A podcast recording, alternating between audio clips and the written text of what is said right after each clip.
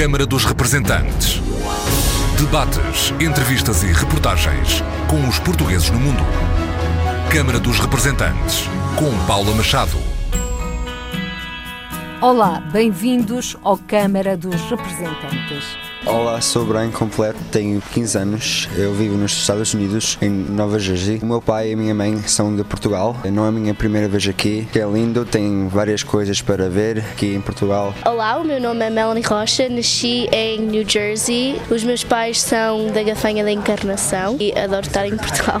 Olá, chamo-me Cristiana Santos e tenho 16 anos. Estou a estudar na Escola Lusitânia e estou no nono ano. Eu venho sempre de verão com a minha família, mas a minha família admira, então é muito estranho estar na cidade. Muita gente a caminhar as ruas, parece um bocadinho mais Nova York, mas sem as grandes edifícios. Lisboa é muito grande.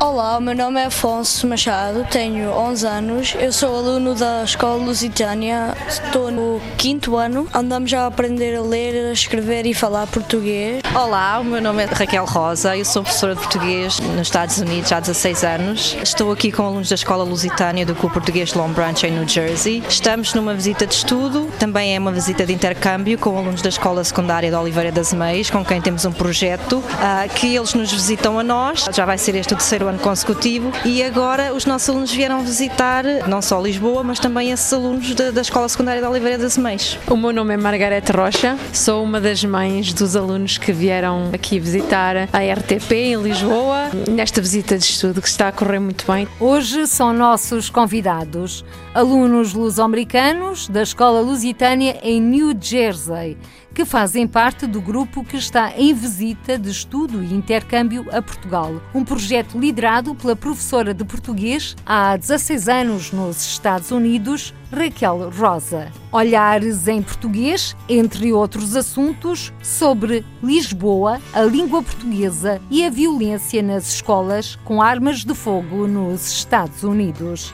Ainda nesta edição, com a jornalista Paula Verã, vamos conhecer as novidades da Bordal Pinheiro, que prepara a abertura de lojas em Madrid e Paris. Conversas para ouvir já a seguir.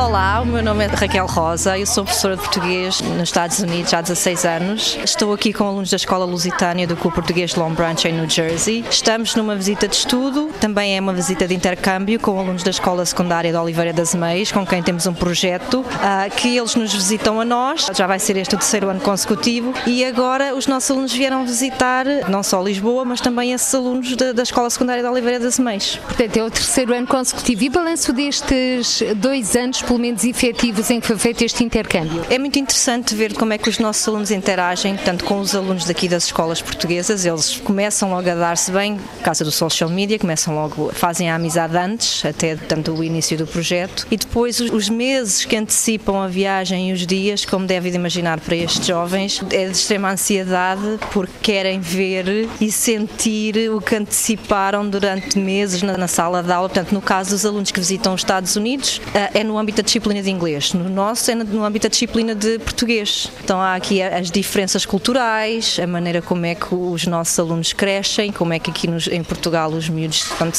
as diferenças culturais efetivamente, depois ver como é que eles interagem uns com os outros, é muito interessante. E neste grupo são jovens lusodescendentes? São todos lusodescendentes, portanto há sempre um pai ou um avô que é português e eles aprendem língua portuguesa durante nove anos na escola portuguesa, que é uma escola comunitária que foi uh, criada por imigrantes há mais de 40 anos para aprenderem a língua portuguesa e eles todos frequentam a escola portuguesa depois da escola americana, ou seja... Fora do horário escolar. Exatamente, portanto, para eles é um, é um trabalho duplo que eles têm durante nove anos, que é quando terminam a escolaridade obrigatória portuguesa, que depois fazem os exames do Instituto Camões para terem as certificações que são necessárias para que estes nove anos sejam reconhecidos pelo sistema uh, americano e que depois na faculdade que lhes vai efetivamente dar alguma ajuda porque preenchem o requisito da língua que é necessário nas universidades americanas. Até há bem pouco tempo não era assim.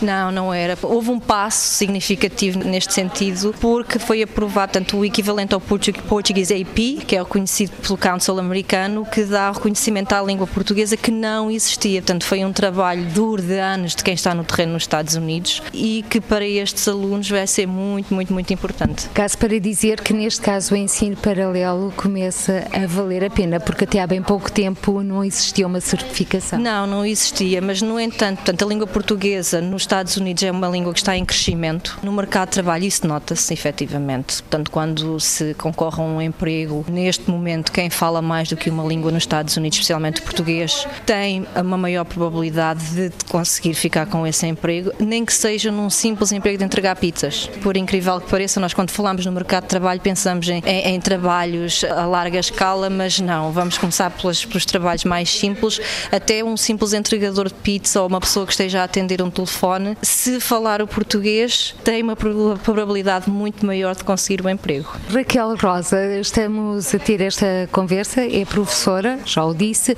numa altura em que sabemos que o presidente norte-americano anunciou o fim do DACA, já que uh, democratas e republicanos não chegaram a acordo. Que reflexos pode ter este fim deste programa de apoio a jovens que em crianças emigraram ilegalmente? Portanto, estamos a falar de um universo de cerca de 800 mil jovens que, assim que esta administração entrou em funções, a todos os jovens indocumentados, que são muito mais do que 800 mil, como deve calcular, especialmente a América Latina, tiveram logo medo. Portanto, eu trabalho numa escola, uma escola secundária americana, com, exatamente com essa população, e imediatamente no dia a seguir às eleições, os miúdos tinham medo de ir para a escola, com medo que a imigração poderia ir buscá-los. O DACA ainda é, é mais triste, tanto pôr fim a sonhos de pessoas que foram levadas para um país pelos pais, sem terem a opção de escolha se queriam ir ou não queriam, e chegam aos 18 anos e não conseguem fazer nada com a sua vida, não podem estudar que não têm documentos, não podem tirar a carta de condução porque não têm documentos. É frustrante muito frustrante, especialmente porque são pessoas que não causam problemas ao país, estudam, a maior parte desses jovens estudam e veem a luzinha ao fundo do túnel a apagar-se pouco a pouco, o que para uma vida inteira de trabalho e esforço, do ponto de vista emocional, é muito complicado. São os dreamers com os dias contados. São, são os eternos dreamers, portanto vão ser eternos dreamers porque realmente não se vê uma luz ao fundo do túnel com esta administração, o que é muito triste, porque há outros problemas tão mais graves na sociedade americana que deveriam deveriam ser resolvidos primeiro e parece que toda a gente foca a atenção nestas 800 mil pessoas, que nem sequer é um número muito significativo, comparado com os 13 milhões de indocumentados que existem nos Estados Unidos, 800 mil é um número ridículo e não vai ser resolvido o problema deles, infelizmente. E há a crescer também toda a problemática que existe ao nível das armas nas escolas. Sim, tanto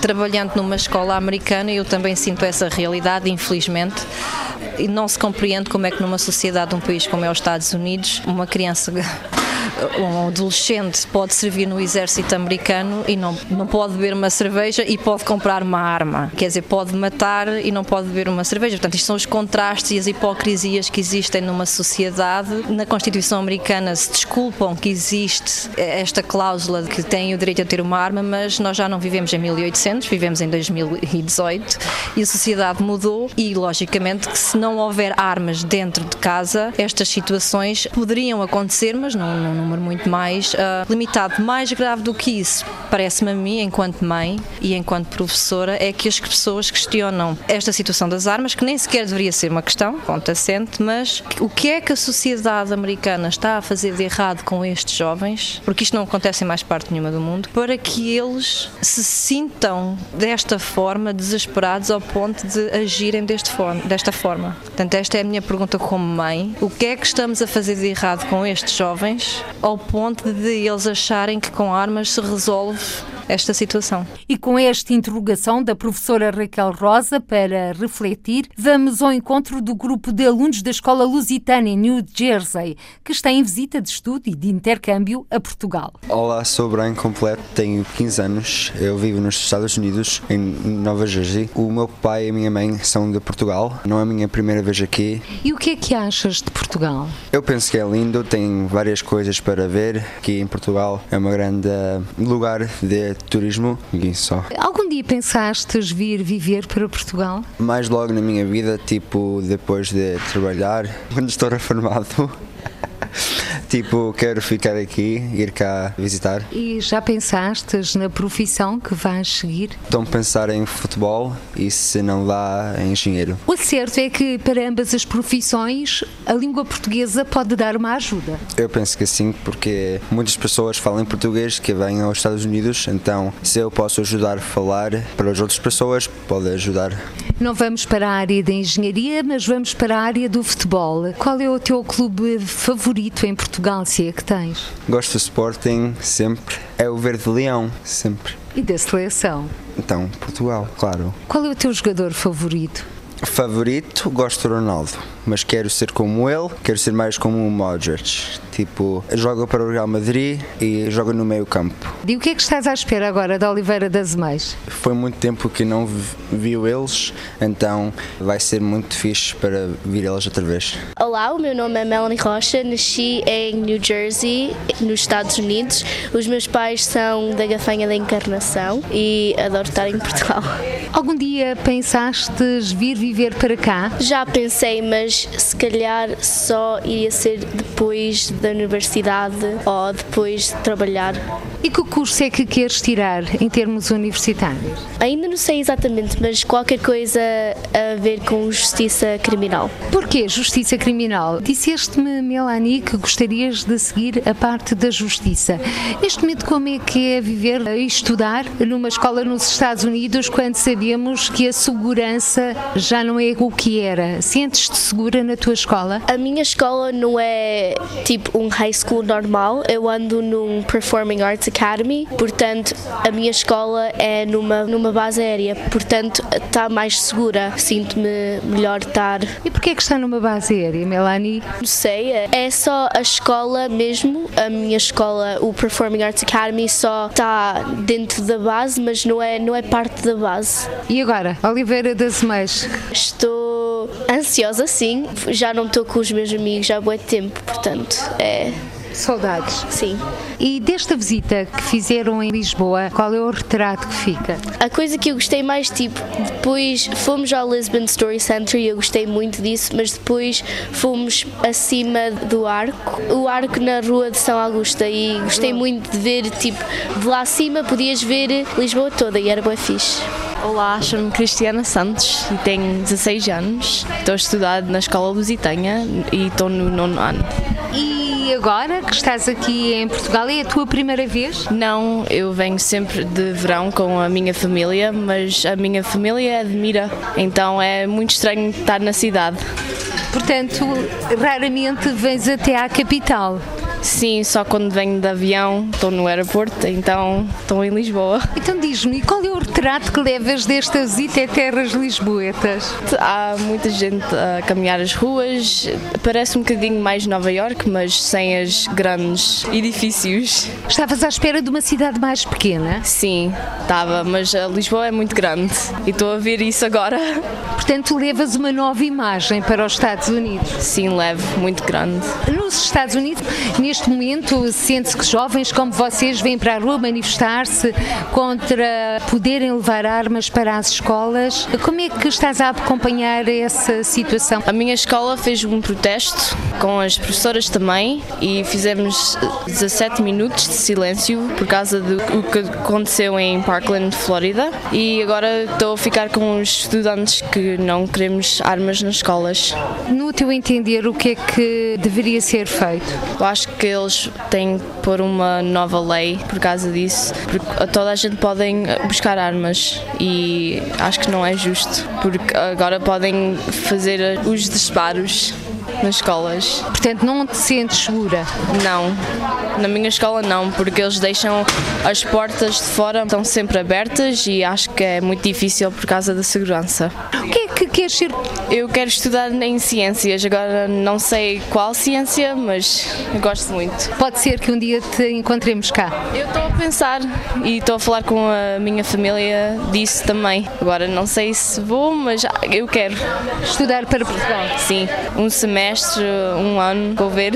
Olá, meu nome é Afonso Machado, tenho 11 anos, eu sou aluno da Escola Lusitânia, estou no quinto ano, andamos já a aprender a ler, a escrever e falar português. Vim aqui com a minha mãe, com os alunos da escola portuguesa, aprender, ver os sítios todos. O que é que sentes quando falas português?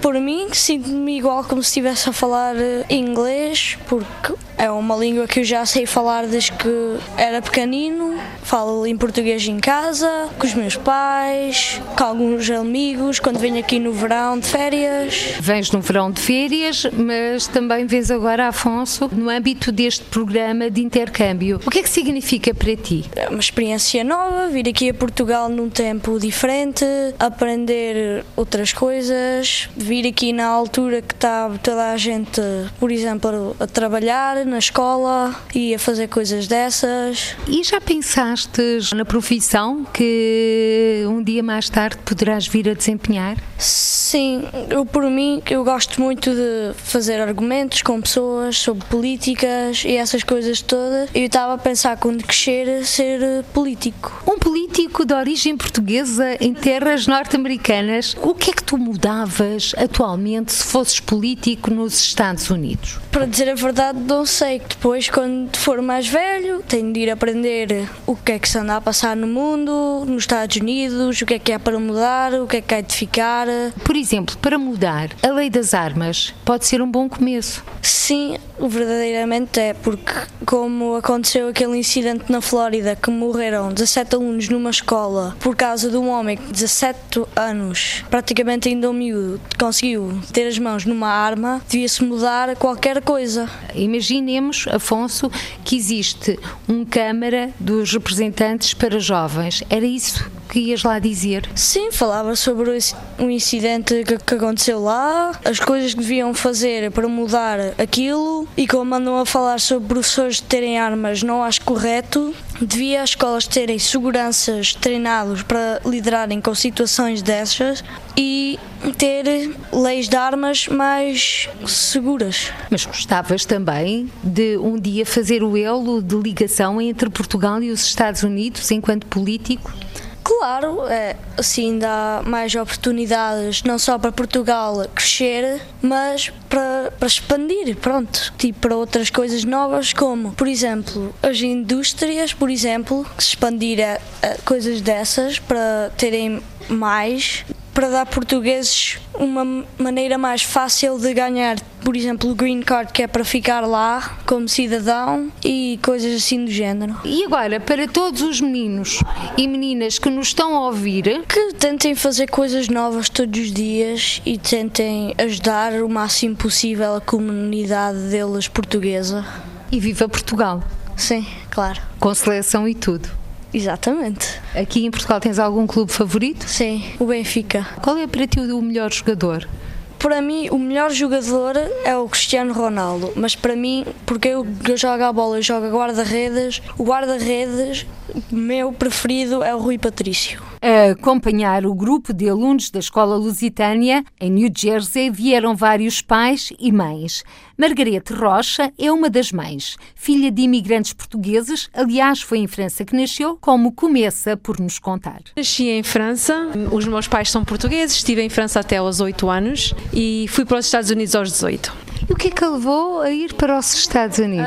Uh, os meus pais estavam a tentar melhorar a vida, que é o que acontece com toda a gente que vai para o estrangeiro para tentar ter uma vida melhor que a vida. Agora em Portugal já está bastante mais ao nível dos outros países da Europa e tudo, mas há 30, 40 anos atrás a maior parte das pessoas acabava por emigrar. E os meus pais eh, demorou 8 anos para eles conseguirem os papéis para ir legalmente para os Estados Unidos. Entretanto, eu tinha já 18 anos e pronto, e foi assim. E lá, que atividades é que desenvolve? Eu sou fotógrafa, mas por conta própria, só adoro eh, tirar fotos e eh, guardar as memórias que ficam para uma vida inteira. Neste caso, eu adoro estar com eles e tirar fotos para depois eles. Porque a gente acaba por, se não há uma foto ou um vídeo para lembrar, passa um bocadinho ao esquecimento. E neste caso, Eu estou a gostar de estar com eles para criar as memórias que eles uh, possam passar à frente. Mas eu não acredito que vão esquecer nada do que se está a passar. Mas Margarete Rocha, para quem viveu em França e agora vive nos Estados Unidos, quais são as grandes diferenças, já falou de Portugal,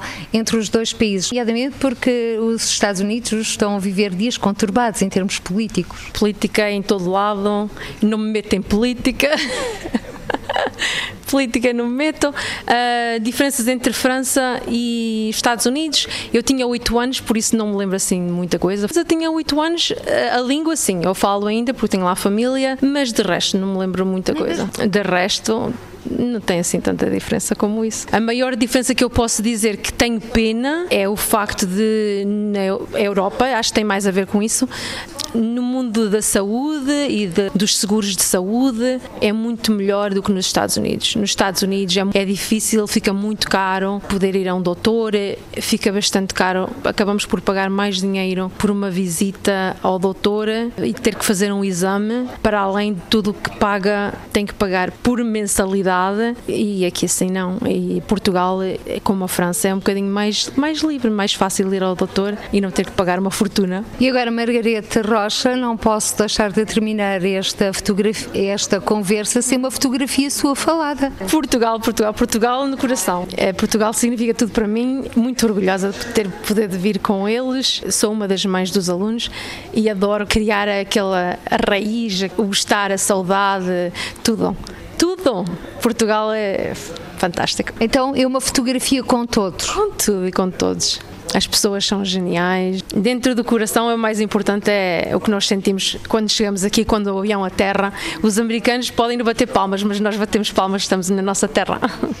Margarete Rocha nasceu em França, onde viveu até aos 8 anos. Com os pais, regressou a Portugal e 10 anos depois foram viver para os Estados Unidos, sempre à procura de uma vida melhor, com Portugal no coração. E na reta final ficam as palavras de Raquel Rosa, a professora da escola lusitânia, que pelo terceiro ano consecutivo trouxe um grupo de alunos numa visita de estudo a Portugal.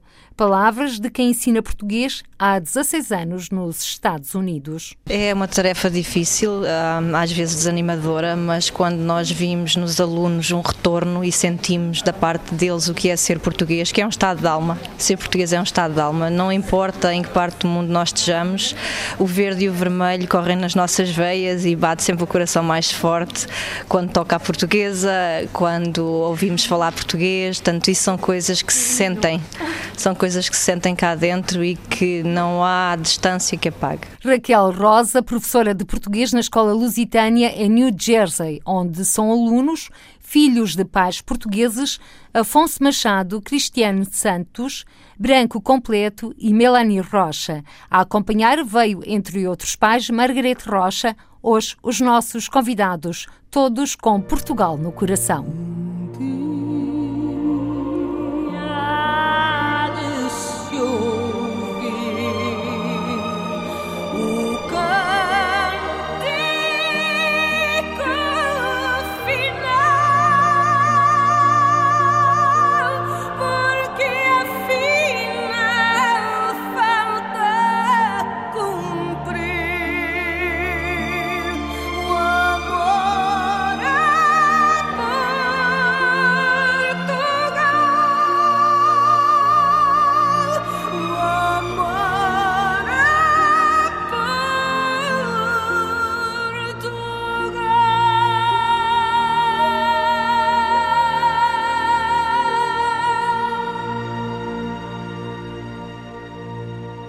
Vamos agora olhar uma empresa bem portuguesa, a empresa Bordão Pinheiro, que prepara a abertura de lojas em Madrid e em Paris. Mercado externo representa 48% da faturação, desde os Estados Unidos, passando pela Suécia, Itália, Coreia do Sul, Brasil e Alemanha, a empresa Bordal Pinheiro tem procura e capacidade para aumentar a sua produção. Em entrevista à jornalista Paula Verã, o administrador, Nuno Barra, reconhece que a empresa está, nesta altura, equilibrada e com bons resultados. E só no ano passado a empresa cresceu 21%. E Nuno Barra acredita mesmo que a Bordal Pinheiro tem potencial para crescer mais, Paula Verã. A fábrica Bordal Pinheiro tem mais de um século. São 134 anos de história ligada à transformação e criação da cerâmica. Teve altos e baixos esta empresa, esteve em vias mesmo de acabar, mas há cerca de 10 anos o grupo Visa Beira, que detém a Vista Alegre e a Atlantis, comprou a Bordal Pinheiro e trouxe-lhe uma nova vida. Connosco está Nuno Barra, é administrador da empresa. A marca Bordal Pinheiro voltou a ter peso e a ganhar eh, respeito no mercado nacional, a dar-se a conhecer eh, no mercado internacional. Deram uma nova vida à Bordal Pinheiro? No fundo foi eh, dar-lhe a vida que ela merecia, porque a Bordal é até pelo seu pelo, pelo seu fundador é riquíssima do ponto de vista uh, do ponto de vista artístico, do ponto de vista cerâmico, enfim, é uma, é é de facto uma fábrica cheia de riquezas uh, que estavam muitíssimo mal exploradas e muito mal trabalhadas. E, portanto, o que se fez foi valorizar o que existe, uh, o que existia, uh, e dar-lhe continuidade, não a deixar parado com, enfim, na sua história, mas eh, projetar a história para o futuro. A cerâmica Bordal Pinheiro, uh, houve tempos em que uh, estava datada, uh, era considerada uma cerâmica antiga. Nesta altura, as peças Bordal Pinheiro voltaram a estar na moda.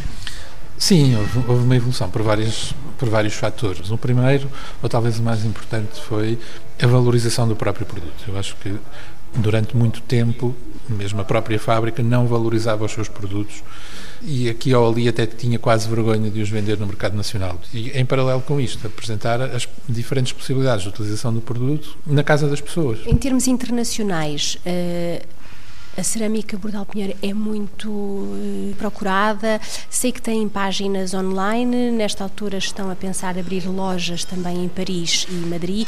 Esta internacionalização é também uma rampa de, de lançamento da Bordal Pinheiro para fora de portas? Sim, o, mercado externo neste momento, um, na Bordal, representa cerca de 48% já da faturação. A Bordal tem um, um produto que tem um potencial ainda muito grande no, no mundo. Ainda é pouco conhecida em alguns países. Quando se dá a conhecer, torna-se um sucesso. Pela sua originalidade, pela, pela sua ironia, de alguma forma. O que nós temos feito agora, já estamos a passar à fase seguinte, que é com esta abertura de lojas e, com, e já temos uma loja online, também já funciona muito bem, em alguns mercados, é precisamente dar a possibilidade das pessoas terem acesso ao produto. Portanto, França é um mercado com um potencial enorme para abordá-lo daí a primeira loja ser em Paris e a segunda em Madrid. Espanha também é um dos mercados que já conhecem abordá-lo e que tanto um como o outro vai ser seguramente um, um sucesso. E já há ideia para quando a abertura das lojas? Em princípio, no início de maio. A obra está prevista ser terminada nessa altura. Em ambas as lojas, porque elas vão abrir mais ou menos ao mesmo tempo. Uh, em termos de exportação, falou-me que 48% da produção uh, é para exportação. Quais são os países uh, que procuram mais bordal? Os países, temos países muito diversificados. Temos os Estados Unidos, que é talvez o mercado fora de Portugal mais, com mais procura, que representa cerca de 5%. a Suécia, portanto é um mercado que não tem nada a ver com o mercado americano. Itália é outro mercado importante a Alemanha, o Brasil, a Coreia do Sul, este ano, ou estes últimos anos, a procura tem crescido a um ritmo que durante os primeiros tempos a fábrica conseguiu responder. Desde há dois anos para cá tem-se tornado bastante difícil dar resposta a tanta procura. Com a abertura desta esta ampliação, ainda vai crescer mais, vão ter que se recrutar mais pessoas. Rapidamente chegará aos, às 270 pessoas. Podemos dizer que a, a fábrica Bordal Pinheiro está recuperada? A fábrica, isto é um, é um processo de, de, longo prazo. Neste momento está equilibrada, com bons resultados. E está a preparar os alicerces para o futuro, para vir a crescer mais, porque nós acreditamos que esta fábrica, que esta empresa, pode ser realmente muito maior do que aquilo que é hoje. Tem potencial para isso. Só do ano passado para este ano crescemos 21%, portanto, todos os anos tem sido um crescimento desta borda. É possível saber o que é que há de planos para o futuro? há muitos planos para o futuro, há muitos, há muitos projetos e muitas, muitas coisas. Ao nível de produto, a Bordal tem tido uma capacidade de criação de novos produtos que faz com que, neste ano, como noutros, como nos anteriores, vai haver uh, várias novidades, que é não só na, na parte utilitária, digamos assim, na louça utilitária, como também nas peças artísticas, com colaborações artísticas, como foi, por exemplo, este, o ano que passou a colaboração com a Paula Rego.